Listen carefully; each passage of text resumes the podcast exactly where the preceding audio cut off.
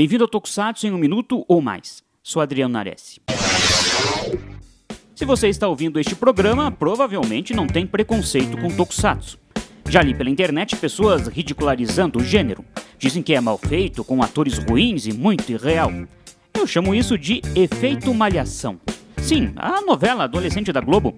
Apesar de Malhação não ter nada a ver com Tokusatsu no sentido de história, mas como legado para a televisão, um tem tudo a ver com o outro. Malhação é o celeiro da Globo para descobrir novos atores para suas novelas. 90% a gente nunca mais ouve falar, mas 10% são hoje estrelas globais. Assim como o Tokusatsu, que é uma porta de entrada para os dramas e o cinema japonês. A Globo não investe em Malhação como investe na novela das nove, mas não é necessário. Você não precisa de uma superprodução para envolver o adolescente. Também não é necessário uma superprodução para convencer a criança a assistir Tokusatsu. Aliás, alguns criticam que heróis e vilões são muito falsos, parecem brinquedos. Mas é essa a ideia. Tudo que aparece na tela tem que ser exatamente igual ao que a criança encontrará na loja da esquina.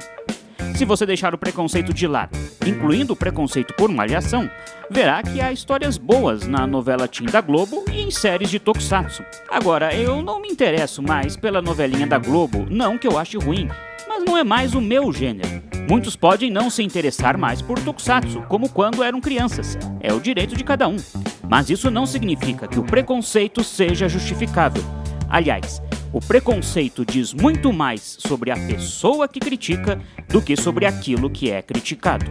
Fique ligado aqui no Super Hero, diga não ao preconceito e até mais.